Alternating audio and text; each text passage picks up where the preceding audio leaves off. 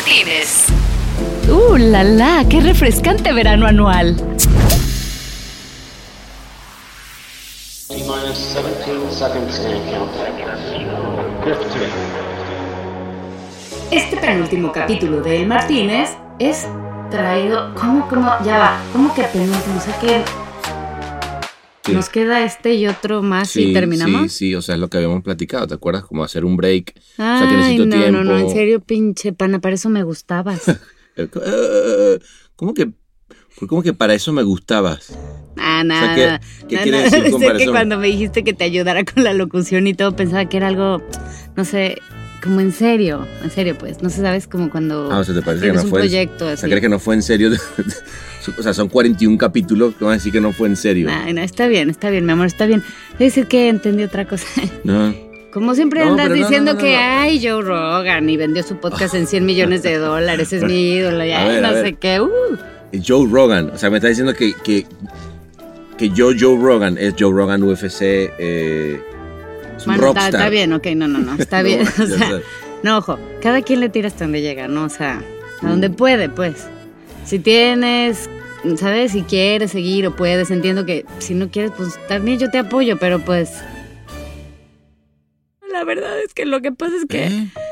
Es que tú sabes lo que me divertí el Martínez, François. Nuestras tardes de cabina, los doblajes. Espérate, espérate, espérate, espérate, mi amor. A ver, yo, yo creo que tienes que entender que todo es un ciclo, ¿sabes? O sea, todo empieza, termina. O sea, no. No, No, ya, sea, qué fin, qué, qué fin, qué, ni qué chingados. Nunca va a volver a hacer lo mismo. ¿Entiendes? ¿Entiendes? Bueno. ¡Entiéndelo! Mar, eh, creo que tienes que empezar a trabajar en tu desapego. O sea, no, no sé, no sé. ¿Sabes qué? Mis desapegos, ok, tienes razón. Mira, ¿sabes qué? Me tengo que desapegar, Mar, pero de ti, Mar. de ti, mediocre. Mm. Teníamos aquí algo lindo, lo estás matando, Mediocre. lo estás matando. Mediocre. O sea, neta, neta sí, sí. A ver, Mar, tienes que entender una cosa. No, no todo necesariamente es un fin. O sea, podemos hacer como un fin ahora y luego empieza una temporada nueva. O sea, no. no entiendo. O sea, Seba, como Seba, reacc- sobre Sebastián. Sebastián. ¿Eh? Quiero el divorcio. ¿Qué? Estamos experimentando fallas técnicas. El Martínez agradece su preferencia. Estamos experimentando fallas técnicas.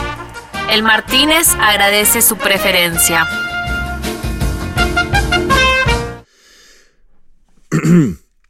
Eh, bueno, esa fue eh, la grabación de esta mañana. Eh, no, digamos, no se pudo seguir mucho más.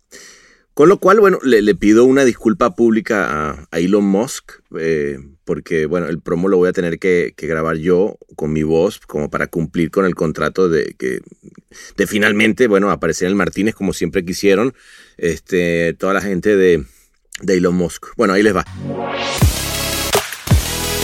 SpaceX, ahora con su nuevo plan veraneo en Marte 2035. Paga hoy y disfruta de los cráteres de Marte en unos pocos años más. SpaceX. aliado de siempre. Discovery Houston, negative return. Copy, negative return. Bueno, a todos los que nos han acompañado durante más de 40 capítulos, quiero darles las gracias y mandarles este aplauso con fuegos artificiales. Ahí les va.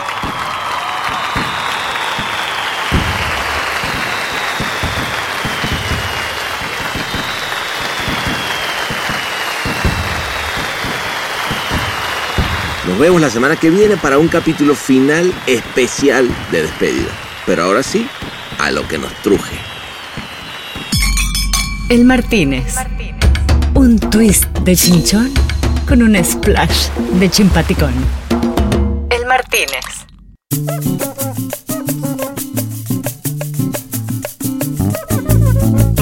Esa noche, el Martínez estaba lleno de gente de todas partes del mundo, una cosa diversa, un pequeño espacio de globalidad y diversidad creativa. Finalmente, Elisa, que la dueña del hotel, terminó despidiendo a Gastón porque se puso pedo en uno de los turnos y terminó agarrando el micrófono para cantar reggaetón en plena cena de gala.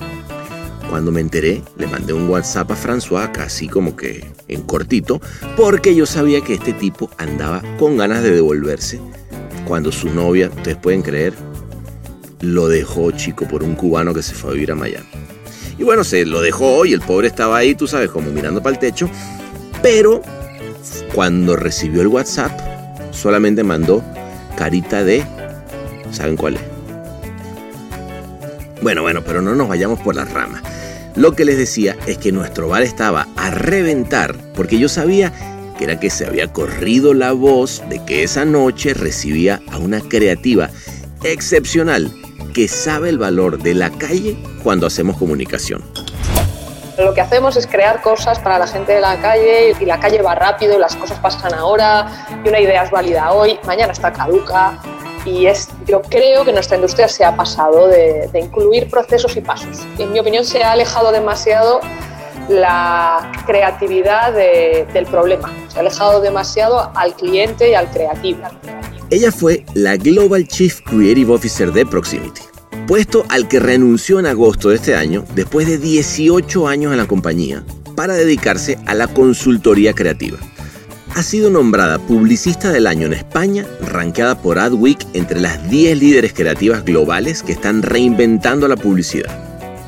Ha ganado más de 250 premios internacionales y fue jurado varias veces en festivales como Cannes, One Show y D&AD. De hecho, esa noche hablamos de su última experiencia como jurado en Cannes. En esta industria a veces también tenemos una tendencia muy del auto, de nuestras automodas, ¿vale?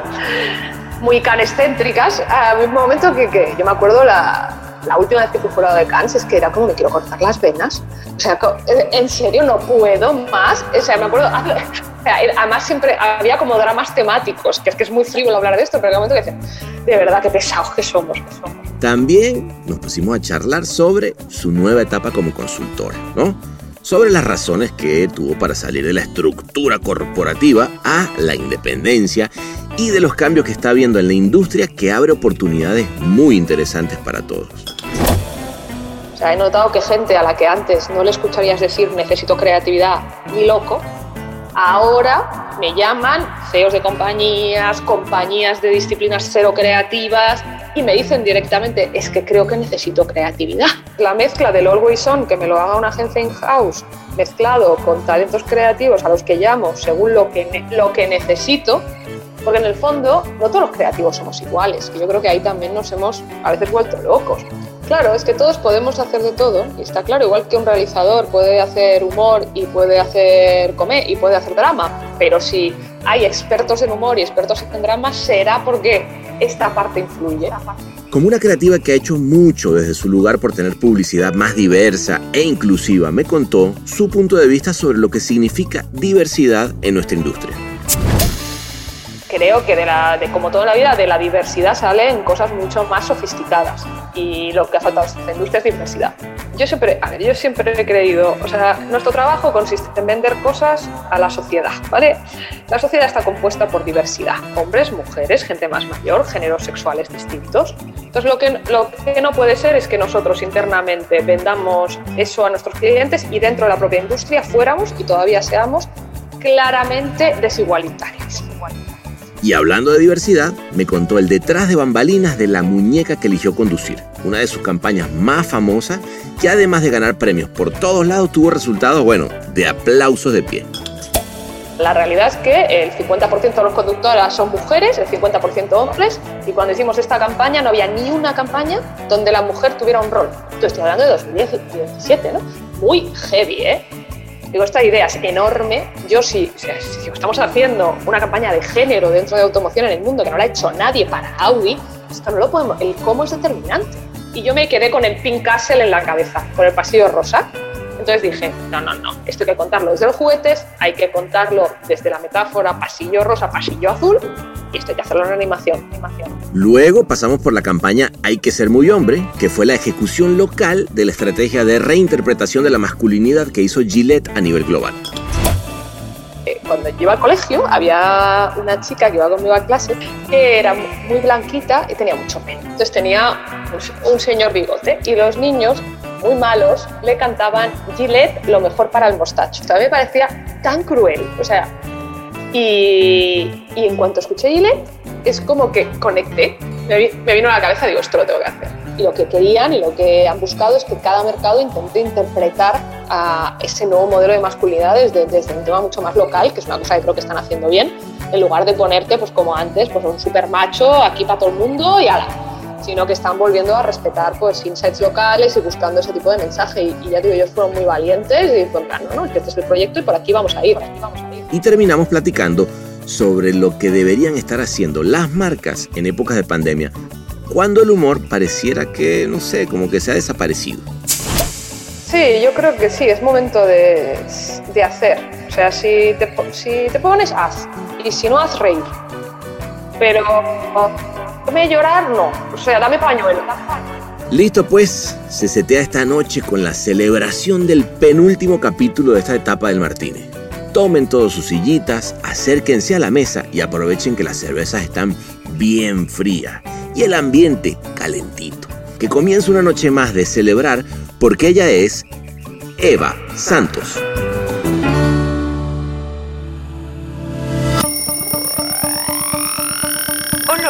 Parece jueves es el Martínez.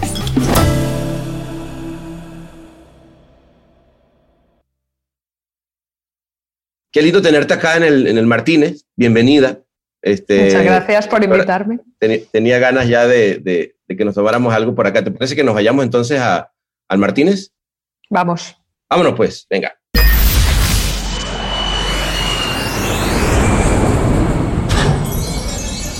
Bienvenidos a El Martínez.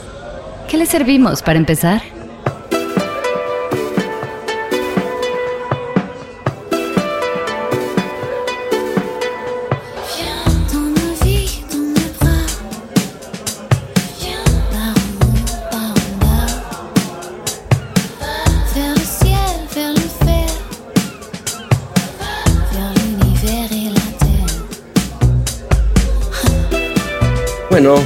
Eva, mira a tu alrededor. Atrás quedó Barcelona, Los Ángeles, pandemia. Estamos aquí. ¿Qué te vas a tomar? ¿Qué me voy a tomar? Creo que voy a empezar por una cerveza. Una cervecita, Una cervecita para empezar. Ya iremos avanzando. una chelita. Ok, yo, yo voy a pedirme un vinito blanco. ¿Qué, alguna, ¿Alguna cerveza en particular? Pues una corona. ¿por qué Coronita. Eh, Gasol, s'il vous plaît. Cor- corona. eh, vino, sí, el de la casa, por favor. Bueno, oye, pues qué rico estar en verano, ¿no? Ya. ya, ya Pues me sí. urgía, oye. Ya, ya tocaba. Ya, ¿no? Cuéntame por, ahí- por allá cómo, cómo está todo. Me decías que está todo, obviamente, como el medio loco. Este, entre que shutdown, open, ya uno no sabe qué carajo es lo que está pasando. Totalmente, ya no sabes. Eh, pues nada, inmersos en la supuesta segunda ola, pero claro, ya con todo el mundo mucho más cansado, mucho más escéptico y, er- bueno, no es que la primera vez fuera especialmente divertida, fue una auténtica pesadilla, pero ahora ya es eh, muy caótico. Demasiado. Fin, ¿no? eh, sí, además en España, pues bueno, cada comunidad tiene sus reglas, cada uno juega. Yo abro los bares, yo los cierro. Yo toque de queda a las 11, yo a las 12. Y bueno, al final te tienes que hacer un mapa para, para intentar entender las reglas o decir, bueno, voy a intentar comportarme de una manera mínimamente responsable y por lo demás seguir viviendo. Hace bien, hace bien, hay que seguir viviendo, ya qué carajo, ¿no? O sea, Hombre, Este- totalmente. Además, ¿sabes que eh, eh, Alguien me decía en estos días, eh, no, ¿sabes que al final del día esto va, esto va a parar y esto va a cambiar? Y yo digo, a ver, muchacho, esto llegó para quedarse un rato largo, mejor vayámonos acostumbrando y, Totalmente. y disfrutémosla, inventémonos vainas, ¿no? Como, como estar en este bar ahorita, por ejemplo. Totalmente, totalmente, totalmente. Eso es que, total, hay que seguir. Hay que seguir y, y bus- Mira, nosotros la creatividad nos sirve para estas cosas también, ¿no? Es verdad, nos, podemos- es verdad. nos invent- nos inventamos bares virtuales y Martínez. Oye, cuéntame, ¿cómo, ¿cómo está ese tema? ¿Cómo estuvo esa decisión tuya de agarrar y decir, bueno, ¿sabes qué? Ahora la onda es consultoría. Este, Bueno, además, así, además yo he sido un hit muy pandémico porque además eh, es un tema que ya llevaba tiempo dándole vueltas y que ya llevaba tiempo, llevaba, llevaba unos meses ya hablándolo con Proximity, pero justo lo, lo anuncié eh, al, bueno, al acabar la, la pandemia en agosto, entonces fue como un, un- hit muy, un choque muy pandémico, o sea, como, ¿what? O sea, hice un Messi. Yo decía, con mis amigos me decían, Eva, Eva, has hecho un Messi. Digo, "Eh, no sé yo. En low cost, pero sí. Bueno, al final, en el fondo yo creo que todo es una trayectoria, todo es un camino y lo pienso de verdad. O sea, Sí. la, la profesional que soy ahora, pues no lo era con 20 años, y- igual que tú. Entonces, creo que son etapas diferentes de, de la vida. Está. Total. Yo la- lo, que soy, lo que soy ahora no lo hubiera sido sin todo lo que he aprendido en Proximity, tanto la parte de los años que he llevado a Barcelona, Madrid y luego sobre, bueno, sobre todo, más que nada por el upgrade que me supuso estos últimos tres años que he estado llevando la red. Y al final, pues he estado trabajando con todos sitios, con China, con Colombia, con UK y con de todo. No, es, es brutal, es brutal. O sea, yo, yo veo, tu, veo tu trabajo y, veo, nada, todas las diferentes culturas y nada más me imagino lo que debe haber sido, lo lindo que debe haber sido trabajar liderando a tanta, tanto creativo de tantas partes del mundo, ¿no?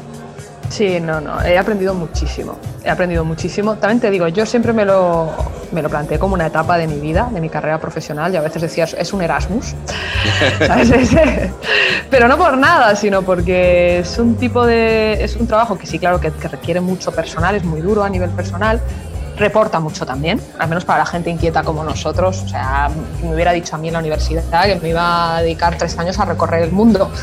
Vaya, pro- y, y vaya, vaya problema, además previo a, a- a la pandemia, un, un lujazo que ahora también ves en perspectiva, ¿no? Porque Claro. poder, poder vivir y trabajar así a partir de ahora va a ser muy complicado. Muy, o sea, eh, la, la cantidad de Zooms diarios que la gente está teniendo, eh, sin duda que es más excitante agarrar el avión y decir, ¿sabes qué? Este, vamos a este meeting y vamos a hacer este brainstorming, pero como que el Zoom de pronto te empieza a dejar los ojos cuadrados, ¿no? Totalmente, y tiene sus cosas positivas en el sentido de que rompe procesos que yo creo que sobre todo para lo que nos dedicamos a la creatividad se estaban volviendo excesivos. O sea, este es un negocio que claro que pertenece al marketing y por lo tanto tiene, tiene sus procesos, pero en mi punto de vista se, está, se estaba industrializando en exceso. A un nivel de pasos, steps, parecía una fábrica ya. Ya. Y hay un momento en que cuando lo vuelves tan fábrica, el, alma de lo que hacemos, que en el fondo es tener ideas, eh, se puede diluir mucho, se, se vuelve muy estandarizado, muy, que es una de las cosas que a mí me cansó, ¿eh? también forma parte de mi decisión. Ok. El un momento que digo, uff, vale, pero, pero tantos pasos, tantas vueltas, tanto tissue meeting, tanto tissue meeting del tissue meeting, que any problem, tanta review, tanta... Sí, pero lo que hacemos es crear cosas para la gente de la calle y la, y la calle va rápido y las cosas pasan ahora y una idea es válida hoy, mañana está caduca. Y es, yo creo que nuestra industria se ha pasado de, de incluir procesos y pasos. Eh, creo que en ese proceso de evolución, para mí, se ha perdido un poquito la esencia por el, por el camino, al menos bajo mi punto de vista. No, no, no, espera, yo estoy, yo estoy bastante de acuerdo contigo, es de, las cosas que a veces me llama la atención y, y siempre me pregunto que- a, qué se debe, ¿no? O sea, porque por un lado, eh, alguna vez oía, creo que era Vega Olmos diciendo cómo, o, o hablando de cómo los financieros se vinieron a hacer, eh, eh, son realmente las grandes cabezas de todos los networks y, la- y las agencias. Digo que por ahí tiene algo de razón, ¿no? O sea, creo que, creo que si hay algo eh, en este tema de bueno, vamos a hacer, si, si este es el proceso productivo y es la fábrica y son los datos y vamos y que salga la próxima y porque el cliente y los números dice, "Uh, espérame un segundo, eh, hay una parte intuitiva de este negocio y de, y de, y de relaciones que tiene que ver con, con, no sé, con sentarte a veces a- a pensar las cosas con más calma, ¿no? Totalmente. Yo creo que sí, que es, es parte, de, yo creo, de, la, de una evolución lógica nos- en cualquier tipo de industria. Nuestra industria no deja de ser relativamente joven, o sea, es una Mm. profesión que, que no existía. De hecho, mucha gente que se dedica a publicidad no, no tiene una carrera publicitaria y bien que hace, porque tampoco sí, sí. es que sea, sea lo mejor que puedes estudiar en tu vida, perdón. Entonces, creo que en el proceso de irla supuestamente sofisticando, hay áreas en las que sí, pero áreas en las que se ha perdido, básicamente porque, en mi opinión, se ha alejado demasiado la creatividad de- del problema, se ha alejado demasiado al cliente y al creativo. Ok. Cliente y, cliente y creativo eh, tienen que ser una dupla. porque al final nosotros creamos cosas que necesitan que alguien nos haga de mecenas. Y ese mecenas tiene que sentir que está poniendo el dinero en algo en lo que crea y, y que le haga sentir cosas. Cuando, cuando separas tanto al cliente y al creativo y metes tantos steps por el medio, hay un momento que la solución que le ofrece el creativo está demasiado alejada del mecenas. Y es demasiado, demasiado igual a lo que le puede ofrecer cualquiera, de- demasiado despersonalizada. Entonces, bueno, mi, mi opinión en ese, sí, en ese proceso de industrialización, pues se han ganado cosas, pero se han perdido otras. Y de hecho, yo creo que ahora, como la pandemia esta es como un, es un tsunami, es un tsunami que ha arrasado con todo, eh, con lo bueno y con lo malo, pero también con algunos, digamos, modelos de negocio que ya estaban un poco tocados, pero que seguían siendo rentables porque el sistema, digamos, la inercia los seguía haciendo rentables. Ahora ya, ahora ya no. Ahora todo se tiene que reinventar, casi todo. Ahora la creatividad es más necesaria que nunca. Y yo lo que estoy notando, y me voy de tema, pero creo que es interesante. Venga, desde venga. estoy- Ya, acá, desde- aquí tema no hay, por cierto, aquí está tu cervecita. Ay, salud, bien, salud. Salud, chin, chin. Pues eso, que desde que estoy fuera, eh, creo que no tienen, no es, no es un tema de estar fuera, ¿eh? es un tema de estar fuera y del mundo post pandemia. Pero lo que sí que he notado es un cambio de speech muy grande hacia el concepto creatividad. O sea, he notado que gente a la que antes no le escucharías decir necesito creatividad ni loco, ahora me llaman CEOs de compañías, compañías de disciplinas cero creativas y me dicen directamente, es que creo que necesito creatividad. Digo, anda, anda, mira. Mira tú. El te el acabas de dar cuenta. ¿Te acabas de dar cuenta? La palabra prohibida, porque tú lo sabes igual que yo, que en la última etapa, en los últimos yo diría, ¿qué diría? 10 años, 8, se ha convertido en una palabra tabú. Claro. Era como, vamos, era como mentar al infierno. O sea, creatividad. ¡Oh! Eh, Perdón. Perdón. Es verdad. Y ahora sí que estoy notando un cambio de discurso. ¿Por qué? Tiene sentido, porque si el sistema que tenías montado ya se ha ido, ha salido volando con el tsunami, necesitas reinventar el negocio. Y para reinventar el negocio necesitas creatividad. Esto es El Martínez. Y dime una cosa, tú, tú tomas esa decisión cuando eh, Ujú. me dice agosto, ¿verdad? Ujú. Este, y se relacionó con el momento en el que estamos. Obviamente hay, hay una parte personal que- y, y toda esta reflexión, pero, pero no sé, se me ocurre que también a lo mejor pasó por ti ese, ese decir, uy, eh, viene un cambio, tengo que reinventarme. Sí, yo creo que es una unión de, de puntos. En realidad yo la mosca detrás de la oreja de que la etapa de Proximity había acabado, que es una etapa muy larga, que me pasa, he estado 18 años Sí, en mi vida, que se dice pronto, ¿eh? casi nací ahí. Pero también creo que, igual que yo soy, yo siempre he sido jugadora de equipo, en el sentido de que creo que, que las, que, que las cosas se construyen a largo plazo y, y siempre lo he sido. También tengo la cabeza como para ver cuándo eh, me toca cambiar, ¿vale? Y ya no por el equipo, sino por mí misma. Entonces yo ya hacía un año que decía, "Hmm". Más que nada porque sentía que todo lo que podía hacer ya lo había hecho, o sea, que ya me estaba dando contramuros, contramuros que no tenían nada que ver con, con la con proximity, sino que tenían que ver con la, con la industria más status quo publicitaria que funciona con unos sistemas que no van a ser cambiados porque Eva quiera que se cambien. Claro. Entonces hay un momento en que dices, ah, pues es que el problema soy yo. O sea, yo quiero hacer las cosas, claro, de otra manera, yo quiero ir más rápido, yo hay determinados pasos que ya mm, me agotan, pero porque ya he pasado por ahí. Entonces soy yo la que necesita trabajar de otra manera y trabajar desde otro lado. El, tema soy yo. ¿Y cómo fue y cómo fue salirte de la jaula de oro? Porque yo te puedo hablar de, de mi, de mi experiencia, ¿no? Yo lo hice hace unos años cuando, cuando dejé de DB en su momento. Eh, y yo le llamaba la jaula de oro, ¿no? Porque al final del día, pues sí estás Ujú. encerrado, pero pues de- de- está todo, está todo, Todo bien. Eh, 18 años, 18 años es, es, es un tiempito. ¿Qué, cómo, cómo fue? ¿Te, te- hubo, ¿Hubo miedo? Este, ¿Cómo, cómo te, te agarró? ¿Sabes qué pasa? Que como toda la última negociación de salida ya la hice encerrada en casa, nunca mejor dicho, o sea, lo bueno es que tiempo para pensar tenía mucho Claro. y, y creo que también ha hecho un cambio muy, muy raro y muy diferente al de otro contexto, porque al final, ¿sabes? Es, eh, cuando Así casi desde te- Zoom. Claro, claro, es que claro, yo esto todo lo he hecho desde Zoom. Entonces, ha sido una despedida, una despedida desde Zoom, muy, muy raro, es muy raro, pero es que el mundo es así. Y claro, yo he coincidido con la salida definitiva de Proximity con que casi nos dejaran salir a la calle, con lo cual no soy objetiva, porque claro, estoy mezclando las dos cosas.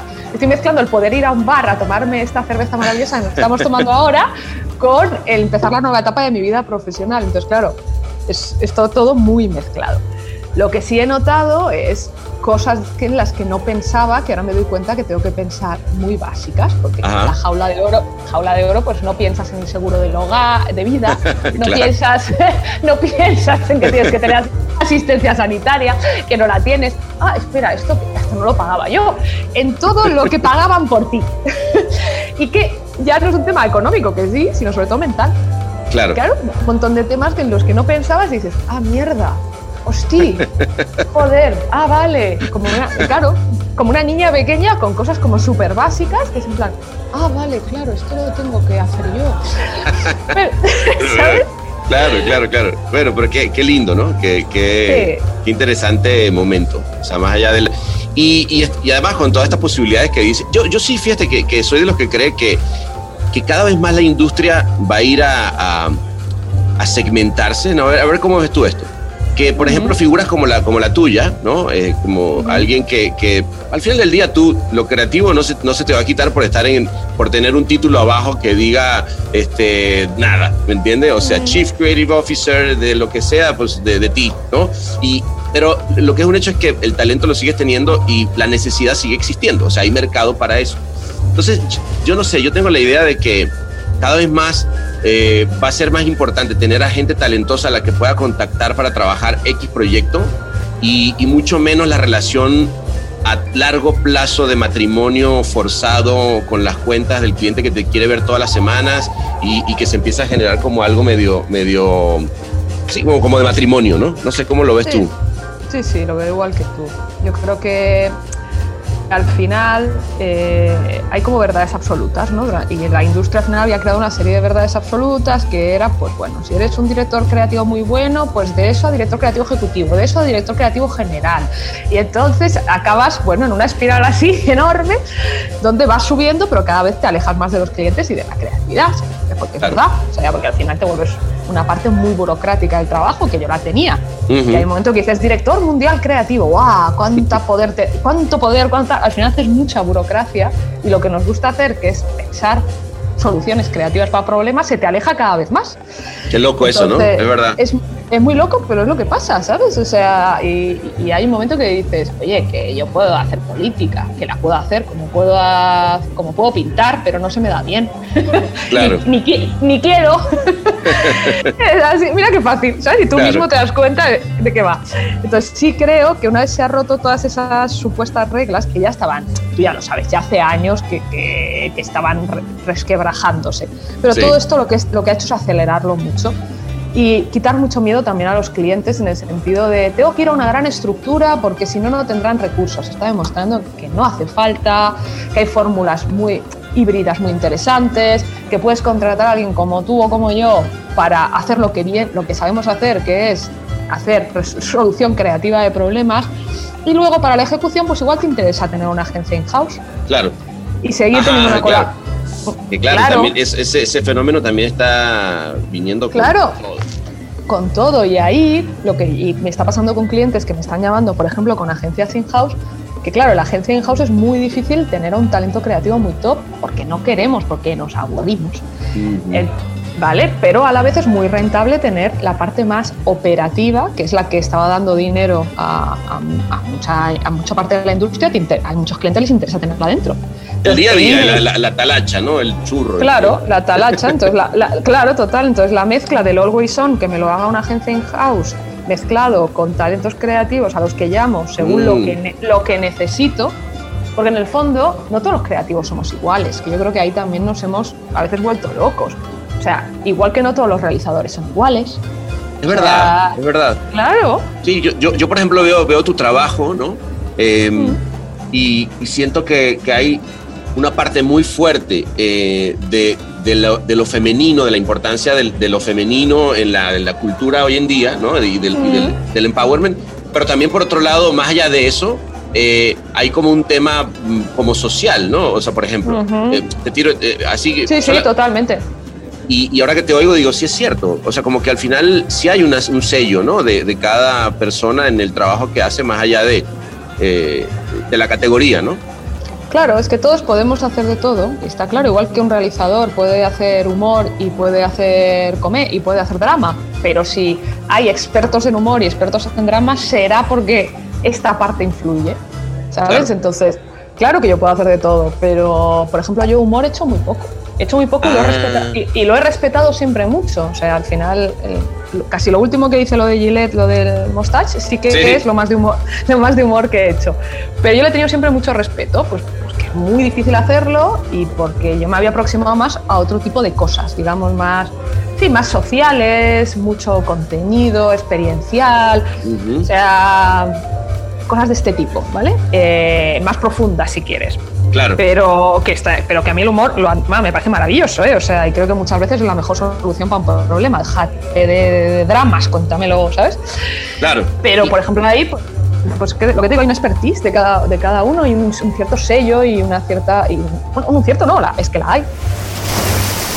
Marlene de Día.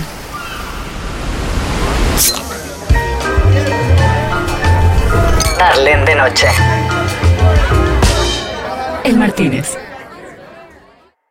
Oye, ¿y, y no sientes que... eh, eh, yo siento que hay mucho menos humor que antes, ¿no? ¿No, no te pasa? Siento Sí. que, que- que estamos Sí. en, un, en un momento del mundo, yo, yo no sé si es por el, por el momento en el que... No, no digo ahorita de la pandemia, estoy hablando de los últimos, Sí. no sé, dos, tres años más o menos, por, Sí. por generalizar, ¿no? Pero como que todo es tan complicado, los temas eh, de racismo, de diversidad, de, de división en el mundo, de, como que nos han hecho tan... Como estar un, un poco, siento como a veces uno en contra de otros, es un poco mi feeling, pero a ver cómo lo sientes tú y como que no hay espacio para, el- para reírte un poco de la vida y decir, bueno, ¿sabes qué? Sí. Este, Sí, sí, le metimos a toda una pátina de profundidad extrema. Que no, que no es mala, evidentemente, No, no. depende de qué, de cuál- depende de cuál sea el cliente, cuál sea la solución, cuál sea el momento. Pero es cierto que como en esta industria a veces también tenemos una tendencia muy del auto, de nos auto- nuestras automodas, ¿vale? Ajá, Muy canescéntricas. A un momento que, que yo me acuerdo la, la última vez que fui jurado de Cannes es que era como me quiero cortar las venas. O sea, en serio, no puedo más. O sea, me acuerdo. además siempre había como dramas temáticos, que es que es muy frívolo hablar de esto, pero en un momento que dice, de verdad, qué pesados que somos. Que, que, o sea, y yo soy la primera, que soy que me gusta la profundidad, pero también si te fijas en mi trabajo, eh, yo siempre he intentado colocarla donde tocaba. O sea, por Claro. ejemplo, mi campaña de Audi de, de la muñeca. Mm, Y es lindura una- es esa. la- muchas gracias, pero bueno. Es, es la primera, y es verdad que es la primera campaña feminista que se hizo en la historia de la automoción en el mundo. O sea, no se había hecho nada. Y además, Nada. y además una industria, eh, como, perdón, pro- profundamente orientada al hombre, Sí, sí. ¿no? Sí. profundamente, una marca, además, automoción de lujo, ¿vale? En esa campaña, pues bueno, es que el, el coche coprotagonista, no protagonista, porque la protagonista es ella, es el de Cristiano Ronaldo y el de Iron Man, que no, estamos, no fuimos flojos. Claro, claro. Pero si tú ves esa pieza, esa pieza es cercana, te hace reír, es, no es nada aleccionadora, no pretende serlo, está muy, cuida- está muy, muy cuidada para, para jugar desde un lugar, bueno, es muy Pixar en todo, pero es que no hay ningún problema en decirlo, o sea, Pixar Bueno, la son- son inspiración- unos- Claro, Pixar son unos maestros en conseguir dar mensajes muy profundos de una manera que la gente la digiera, la entienda y se, y se acerque y tal, pero eso, pero no es nada, nada agresiva. y creo que tiene, que tiene mucho que ver con el éxito brutal que tuvo, que es completamente eh, blockbusteriana. Que es algo- Total, total. No, no, bueno, eh, además con un nivel de realización del, del Mm. 3D, bueno, es es brutal. Eh, Pero ta- además también creo que la narrativa, eh, y, y hablan porque tú te has metido mucho en el tema de contenido. Mm. ¿Cómo, cómo has hecho para ir abordando ese, ese proceso de ir entendiendo? Porque, o sea, el arco del personaje queda muy claro, entiendes, lo- y, y efectivamente, como dices, es ligero. O sea, no estás haciendo, eh, eh, digamos, que, que se pueda haber hecho una campaña como la de, la de Magnum en, en alguna época eh, muy profunda. Pero no, aquí estás abordando el tema, en este caso, del, del- de, de esta parte, eh, hablando de- del género, pero desde el género, desde un lugar simple, ¿no? Sí, sí, sí, total. Yo creo, mira, creo que es- eso es la clave del éxito de- del proyecto. Y, y mira, no sé, creo que en parte fue lo más complicado, pero es como es por una variable que yo creo que a veces nos falta en esta industria y yo siempre intento recordármela a mí a los equipos y a los clientes que se llama sentido común. Ok. ¿Sabes? Que hay un momento en que entramos tanto en nuestras propias um, presentaciones, nuestras propias elipsis, creer que, la- que el que las personas de la calle se conocen los manuales de nuestras marcas, que hacemos comunicación que, es- que está llena de elipsis.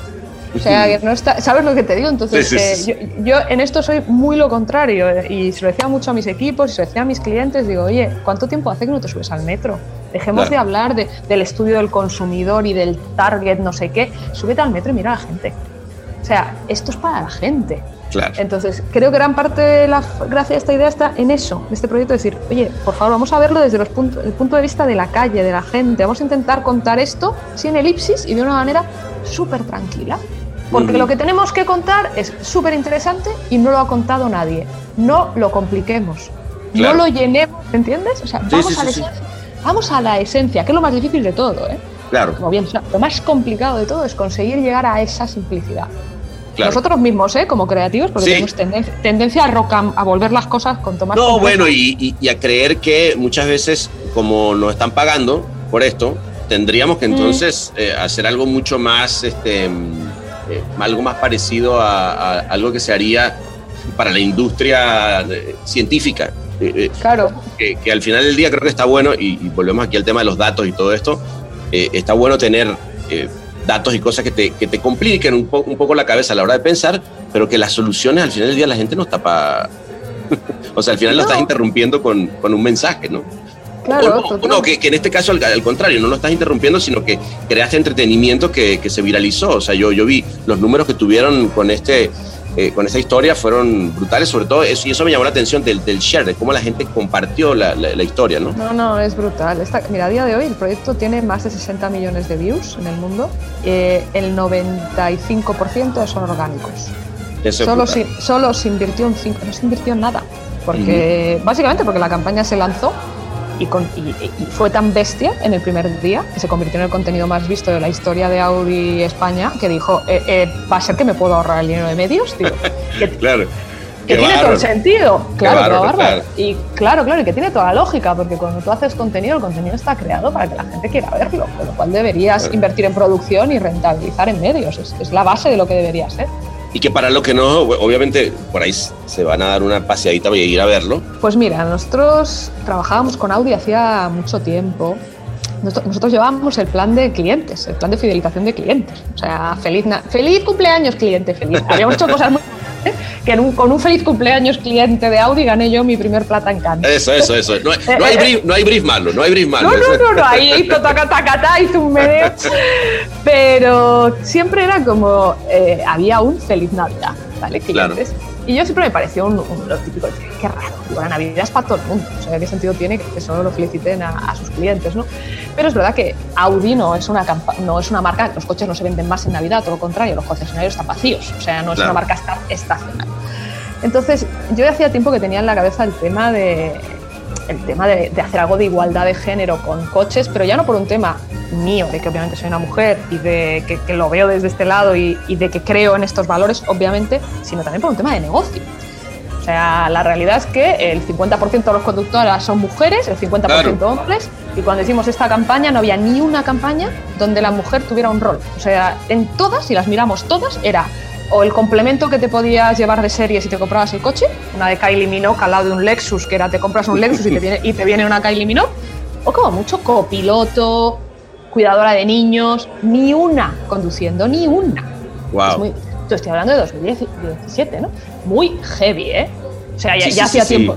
¿Cómo Es podemos dejar, dejar de no ver algo que es como evidente? Claro, yo era como, por Dios, es que, es que esto es como lógico. Y entonces fue como, bueno, pues eh, la Navidad puede ser un lugar adecuado para lanzar este mensaje, porque al final el resto de comunicación de marca está muy centrada en productos y nos puede dar una excusa más emocional y construir este, este discurso. Pero el tema es, divertido, bueno, divertido no, son casualidades de la vida. El proyecto se pensó y, y inicialmente la idea inicial era el bloqueo que te genera cualquiera, un- a niños sobre todo, pero y también a niñas, ves un coche coche, el coche más coche del mundo, con una muñeca muñeca, una Barbie y un R8. Eso te lo enseñan físicamente y, y tú también dirías que es esto, esto no va junto. Entonces la idea inicial salió de ahí, de hecho se, me acuerdo se llamaba Las muñecas sí saben conducir. Y entonces, pero la forma, el cómo, que es determinante, tú sabes, en cualquier proyecto, eh, en aquel momento el presupuesto era mucho más pequeño. Entonces se pensó el típico vídeo de cámara oculta, de ver cómo los niños reaccionan, bla, bla, bla. bla, El experimento social. Sí, aburridísimo ya entonces, perdón, ¿eh? pero aburrido ya entonces. Eh, hecho ya, ya lo había hecho Shackleton, ya lo había hecho todo Dios. Sí, sí, sí. Entonces, eh, nada, lo- el cliente lo compró y se iba a hacer así. Pero hubo un temita en Volkswagen Group, una cosita, ¿vale? Llamada Dieselgate. Al, alguito, ¿Vale? una cosa ahí tranquilita, nada. una cosita. Entonces, bueno, básicamente, obviamente, se paró todo. Eh, y nada, al año siguiente, como el cliente le había gustado mucho la idea, en febrero nos dijo, oye, pongámonos ya que la quiero retomar. Y yo había estado dándole vueltas. Había pensado, es que esto no, esto no es así. Digo, esta idea es enorme. Yo, si, sea, si estamos haciendo una campaña de género dentro de automoción en el mundo que no la ha hecho nadie para Audi, esto no lo podemos, el cómo es determinante. Esto no lo podemos contar así. Y entonces yo pensé, esto lo tenemos que. Esto además fue un planteamiento mío, porque cogiendo referencias de otras cosas, yo había visto una charla TED de una ingeniera muy guay, Ajá. que fue, que fue una. no, hostia, no ¿Cómo se llamaba? Wendy, no me acuerdo el nombre. Bueno, ella había, había inve- inventó un juguete como un Lego, pero para niñas, donde las niñas lo que hacen es construir en base a un cuento. Y explicaba que ella era ingeniera y que lo había hecho porque se había dado cuenta de que la falta de educación sobre temas, digamos, de construcción, formación de pequeña, le había generado problemas de mayor para, para hacer su propia carrera. Wow, wow. ella, cre- ok. ella, ella creó el proyecto, hizo un Kickstarter, nadie le hacía ni puto caso y se convirtió en uno de los juguetes más vendidos de Estados Unidos. Wow. Y yo, había, y yo había visto esa charla y yo me quedé con el Pink Castle en la cabeza, con el pasillo rosa. Entonces dije, no, no, no, esto hay que contarlo desde los juguetes, hay que contarlo desde la metáfora pasillo rosa, pasillo azul, y esto hay que hacerlo en animación. Y desde ahí, pues me pasé unos mesecitos explicándole al cliente el cambio, contándole por qué lo teníamos que hacer así. Al principio el feedback fue Eva está loca, pero, pero luego ellos también, ellas también se dieron cuenta, vieron que tenía un montón de potencial, apoyaron a full y entonces pues, pues cambió todo, cambió todo el proyecto, cambió el presupuesto, cambió todo. Wow. Y cuando dices ellas eran porque también era un grupo de mujeres en el cliente. Ah, Sí. mira qué interesante. Eh, Sí, sí, sí, sí, sí, sí, sí, sí. Era, era un grupo de mujeres. Bueno, al final el, el, el CEO en aquel entonces era un hombre. Bueno, sí, sí lo era, pero no muy bien, no se metió apenas y muy bien. Y yo entro del o sea, el, el, director creativo de este proyecto, Carla Salcón, es un hombre. Ya. Es decir, no, el, es que, equipo es, mixto. Y, lo, y, lo, digo a propósito, ¿ah? porque sí. luego, luego, luego eh, en la, la, industria tendemos, y a ver, Eva, quiero tu punto de vista, pero tendemos a pensar que el género al final del día determine, eh, uno, o el resultado creativo o la necesidad de una industria más diversa. Aquí tu dinero no vale. El Martínez. Yo creo que, mira, de hecho, eh, de este tema, es que es un tema complicado de, de narices, Sí, sí, sí, sí. Pero yo siempre, a ver, yo siempre he creído, o sea, nuestro trabajo consiste en vender cosas a la sociedad, ¿vale? La sociedad está compuesta por diversidad, hombres, mujeres, gente más mayor, géneros sexuales distintos. Entonces, lo que, lo que no puede ser es que nosotros internamente vendamos eso a nuestros clientes y dentro de la propia industria fuéramos y todavía seamos claramente desigualitarios. Totalmente. Y ya no simplemente por un tema, que el tema del género era espectacular, ahora no lo es tanto, pero no sigue, sigue sin estar mal, la desigualdad, sino por un tema de razas también, de edades. O sea, lo sabes perfectamente. Y yo, a, a nivel dirección mundial creativa, una directora mundial creativa latina, al final soy española y en mi lengua es el español y en el el latín viene de la palabra latín, ¿sabes? Claro. Era como un elefante en una cacharrería, o sea, era Ah, como estuviera- imagínate. Interesante. como si estuvieran, si estuvieran viendo un extraterrestre. O sea, mujer española creativa. Solo me faltaba, ¿sabes? Ponerme a, a bailar sevillanas, tío. O sea, era como. Dios, Dios, qué horror. Entonces, es, una- es una industria muy poco diversa. Y todavía Eh, lo sí, es. así ¿vale? es, Entonces, verdad. entonces no- eso se tiene que cambiar, se tiene que cambiar porque si no, ¿cómo podemos vender eso si dentro no lo tenemos? Entonces yo lo que creo es que y yo siempre lo que he intentado y me ha pasado de manera natural es tener equipos lo más diversos posibles. Y, Exactamente. tan- y tanto en esta campaña de Audi había hombres y mujeres y gente de diferentes edades, gente con hijos, gente que no tenía hijos, de todo, de condiciones sexuales distintas. Y por ejemplo, cuando hice todo lo de Gillette, que no deja de ser también una ruptura de estereotipos masculinos, lo mismo. O sea, había un equipo que, donde había hombres y mujeres. Claro. Entonces, creo que de, la, de como toda la vida, de la diversidad salen cosas mucho más sofisticadas. Y Muy- lo que ha faltado a esta industria es diversidad. Es verdad. Muy, muy linda, por cierto, esa campaña, ¿no? Eh, hablando de hay que ser, hay que ser muy hombre, ¿no? Y, y cómo, y cómo esta, esta palabra, esta frase que ya es una frase súper hecha. eh, pero sí es cierto que también eh, eh, los hombres pasamos por, por una cantidad de presiones sociales, ¿no? Que el, otro día eh, estábamos platicando con, con una amiga eh, también, también creativa y justamente me hablaba y me decía, no, es que, es que el problema es que siempre se ha mantenido eh, el foco sobre qué es lo que le pasa a la mujer, pero también cuando las marcas empezaron a ver también que en, en ese mismo eh, proceso de diversidad había un hombre que también tenía unas presiones sociales, pues salen cosas interesantes como esta. A mí el del mustache me gustó mucho por eso, ¿no? O sea, porque todos, todos tuvimos ese, ese momento en el, en el que te empieza a salir, ¿sabes? Tu bigotito y que dices, ¿qué está pasando conmigo? Está bueno. Está sí, es que al final sí, es, es intentar... rom- Bueno, nosotros mismos, esta industria ha creado muchos estereotipos, pero porque es normal, es, ha sido nuestro trabajo. ¿Sabes? Yo tampoco creo que... O sea, yo- para mí el problema, y siempre lo digo, es que manteníamos los estereotipos de 1950 en 1990 y en el 2000. O sea, hay un momento que dices, ya está, que están pasados. O sea, ya claro, no more. Claro, claro. ¿Sabes? ¿Cómo no nos dimos cuenta, no? Exacto. Claro, ¿cómo no nos dimos cuenta y vamos arrastrando cosas que en la calle ya la gente las ve viejísimas? Entonces creo que, que nos toca, pues eso, ir adaptando nuestros propios estereotipos e intentar que sean lo más inclusivos posibles. Y inclusivo eh, eh, es aplicable a todo, hombres, mujeres, edades, géneros, lo que digo. Y a mí lo que me parece sexuales. eh, interesantísimo que además Gillette, yo, yo recuerdo haber llevado Gillette, estoy hablando eh, hace mucho tiempo cuando empe- empezaba yo en publicidad en, en Macán, y era, digamos, creativamente era un cero, ¿no? O sea, lo que te pedían y los briefs y todo. Pero acá yo, yo cuando vi ese, ese cambio de, de paradigma dije, wow, se ve que algo ocurrió adentro, ¿no? Total, de hecho ya empezó con... En realidad, bueno, final, al final sabes que Procter siempre ha sido un mantra de- del marketing y, y de la creatividad y le debemos mucho a Procter. Sin duda, no, no, no. eh, A ver, de acuerdísimo. Yo digo, esa, esa marca en particular, Sí. como que se había mantenido Sí. un poco, como dices tú, en los Total. 50. Pero Procter Total. efectivamente sí, sí tuvo un, eh, eh, un cambio, aunque venía de ser también de los grandes Sí, cuadrados, cuadrados de la industria, ¿no? Venía de los cuadrados, sí, sí. Y yo creo que el tema de Gillette se resistió más, pero cuando le dieron, le dieron fuerte, porque lo que hicieron en Estados Unidos eh, fue un acto obviamente de valentía, bueno, eh, y, y que les generó muchas críticas, mucha gente quemando maquinillas y este tipo de cosas, que dices, bueno, tienes otra cosa que hacer que, que- que quemar una maquinilla. No sé. Pero bueno, eh, pero nosotros ganamos el pitch en medio de la. No, justo antes de que saliera lo de Estados Unidos. Entonces, y nosotros ya planteamos. La, la idea que planteamos es la que salió. Hay que ser muy hombre. Claro. Claro, cuando pasó todo lo de Estados Unidos dijimos, uff, nos van a decir que para atrás, para atrás, que volvamos a los deportistas. Y para nada.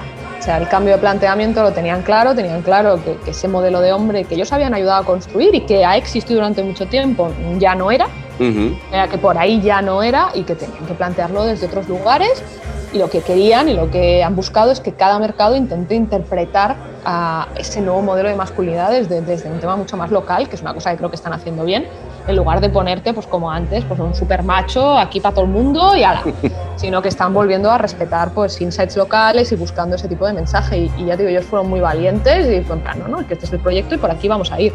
Y te digo, un auténtico placer trabajar con ellos, de verdad. O sea, de, de las mejores experiencias que he tenido, trabajado súper bien. Y O ya, sea, y ya sal- no digo- salud, salud por ese tipo de clientes, ¿no? Salud no, no, no, salud y felicidades, pero hay que decirlo. Es que hay que decirlo y hay que, y hay que empoderarles también, ¿sabes? Porque ellos también se, la, también se la juegan. Y tanto en Hay que ser muy hombre estaban asumiendo un compromiso y cuando, evidentemente, como en cualquier campaña de este tipo, te salen haters y te salen trolls que intentan buscarle la vuelta aunque no saben ni cómo, Sí, sí, sí, hay que ser muy hombre. Pero, a ver, ¿qué le estás buscando? Pero siempre hay, Ah, No falta, pero, ¿no? pues, nunca faltan, pero un proyecto como Mustache que tiene un... O sea, que hay que ser valiente para hacerlo, porque lo que en el- esa pieza lo que dice al final es que nadie te diga cuándo empezar a afeitarte, ni siquiera nosotros. Ni siquiera nosotros. Ni Exactamente. siquiera Es nosotros. O sea, y No, ese casting...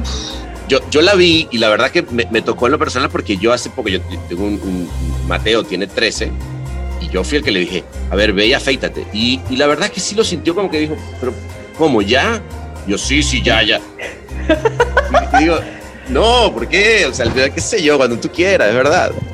Claro, no, es que son otras verdades absolutas. Yo, en este tema, esta campaña, yo es que a esta le tengo muchísimo cariño porque en este caso eh, es un tema, eh, una historia mía personal. Yo cuando empezamos a trabajar con Gillette, lo primero que me vino a la cabeza fue eh, cuando yo iba al colegio, había una chica que iba conmigo a clase, pobrecita, Jessica, que era muy blanquita y tenía mucho pelo.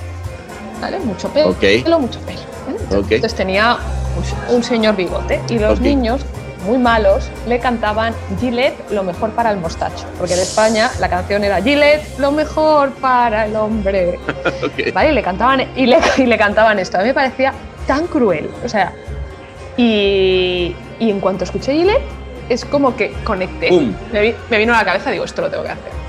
Lo tengo que hacer porque es que. eh, y recordé muchas historias vinculadas y recordé esos compañeros de clase con esos bigotillos y esos granos y recordé la pubertad masculina que es una gran, una gran abandonada pero es, una putada horrible. putada. Y lo hablaba con mi chico y le digo, dame insights. Y me dice, Eva, es horrible. Los brazos los tienes más, más largos que las piernas. Las niñas crecen, tú no. Vas día caliente y no te, ni te miran. Y la- te, te cambia la voz. Te Sí, sale sí, el sí, bigote ese y no sabes si quitártelo. Si te lo quitas tienes un grano.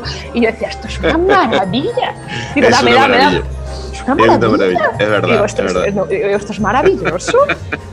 Vamos a hablar de esto, por favor. Sí, sí, sí, no, muy y, bien, me, muy bien. y- y me gustó mucho relajar el tono. O sea, porque creo que sí que había que hacer un hay que ser muy hombre más profundo, porque había que hacer un statement de marca y un cambio. Pero luego, en el planteamiento que teníamos siempre era avancemos hacia relajarlo también. Y, de- y- y, oye, y que tener un mostacho de pequeño no es un drama. Un drama es otra cosa. Un bar inclausurable. El Martínez. Eh, fíjate que eso, eso también es interesante desde el punto de vista totalmente estratégico. Obviamente que, que viene, viene desde, y un poco fíjate que lo juntamos un poquito a lo que estábamos hablando. Eh, una persona como tú, sensible, que re- tiene un recuerdo, que lo trae a la mesa, y eso lo único que está haciendo es conectando con una parte del ser humano, ¿no? Pero que al final del día termina transformándose en algo que estratégicamente es magnífico, porque la verdad es que a- acercarte a, a- a esos chicos desde esa edad, hablándoles desde ese punto de vista, te va a generar una fidelidad de marca brutal, ¿no? Y que, qué raro que, bueno, eh, yo por lo menos no recuerdo haber visto mucha comunicación enfocada justamente a ese momento de la vida. Eh, Es muy lindo. No, no, yo creo que no había. Sí, sí, que no había nada. Sí, en el fondo también lo que pasa, lo que te decía antes, del círculo de la vida, de la profesión y de los años de experiencia. Sea, notas, a al menos yo lo he notado, tú también seguro que lo has notado, que hay un momento en el que vas. Hay determinados pasos que los haces mucho más rápido. Claro. Entonces, no es que no haya un planteamiento estratégico detrás, es que lo hay, pero, pero en tu cerebro lo has construido se- más se- rápido se- y hace- pa, pa, pa. Y no necesitas siete pasos, siete presentaciones, no, no, es en plan, a ver, eh, desde aquí, luego lo llevamos a la pubertad, vamos relajando el tono y construyes fácilmente, bueno, una estrategia. Y, y luego, de nuevo, la importancia del cómo. Yo recuerdo algún tratamiento que me hicieron de, de la pieza que yo decía, ay, claro, me lo llevaban a- a- al mundo, a- al mundo de, de Ken Loach, de Ken Loach. Digo, chicos, que esto no es un drama. Claro. Que, que los no me lo pongáis en esa cámara, en esas oscuridades. Yo decía, no me lo llevéis a, al Axe de Lau, que el Axe de Lau tenía de, de Laura, que yo la amo, Sí, sí, sí, tenía, tenía el tono que tenía que tener como lo tenía que, que- que tener. Y a pesar de eso, tenía sus puntos de humor, porque ella siempre se los encuentra Sí, buenísimos. sí, sí, sí. sí. Pero como la gente referencia, creo que ya tratamientos que digo, no, me, no, y se lo decía Laura, digo, tía, digo que, me- que, que- que como has marcado escuela, me traen tratamientos y, y me lo llevan ahí. Digo Claro. que no, que no, que esto no, no, una música, digo que no, que esto es humor.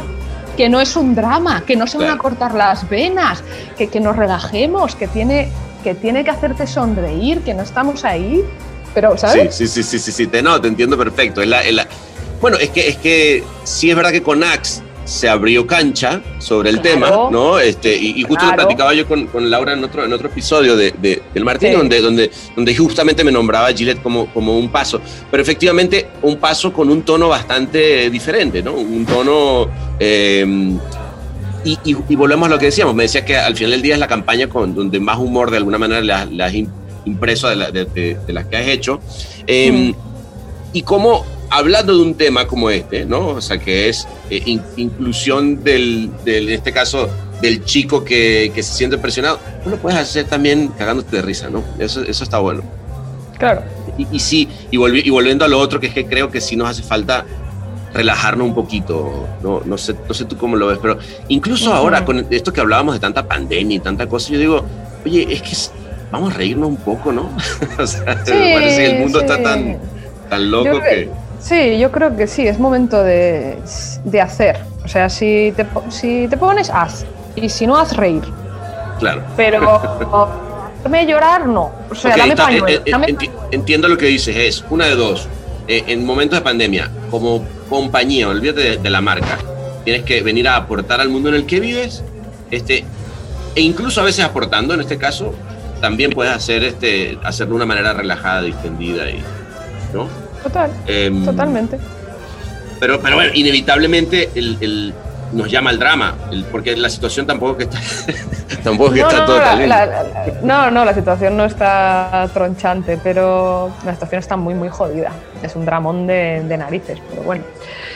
A veces hay soluciones, lo que te decía al principio, ahora ves soluci- soluciones creativas, porque para mí la creatividad, yo no, aunque me dedico a la publicidad, yo nunca me he considerado una creativa publicitaria, yo realmente creo que mi trabajo es la creatividad.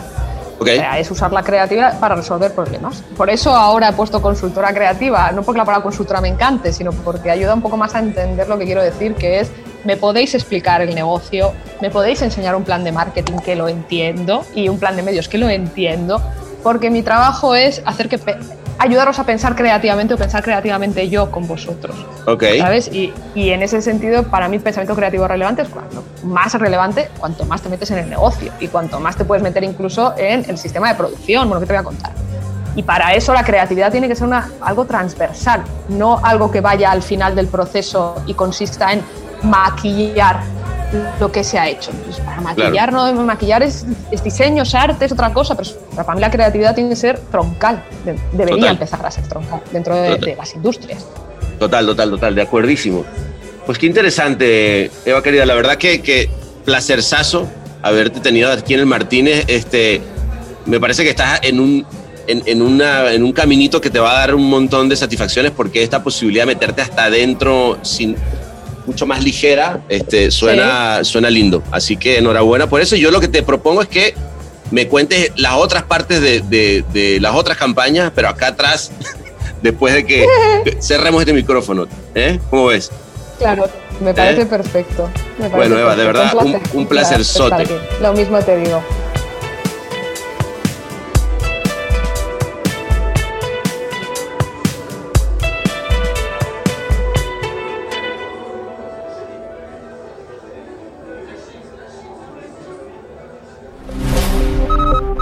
Los derechos reservados y todos los torcidos depravados. El Martínez.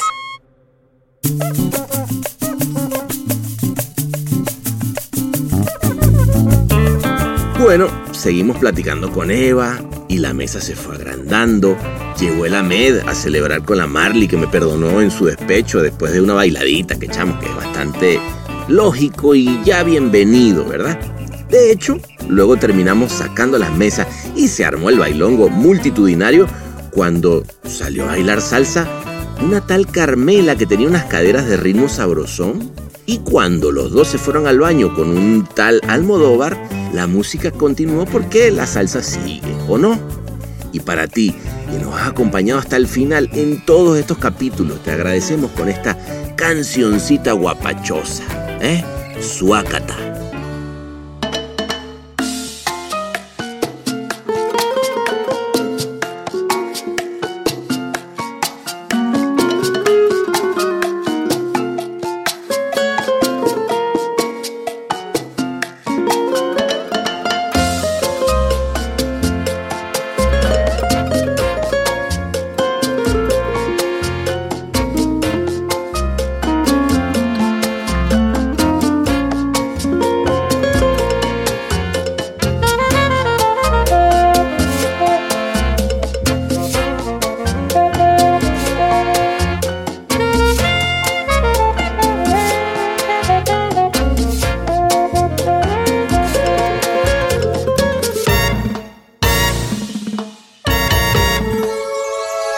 C'est la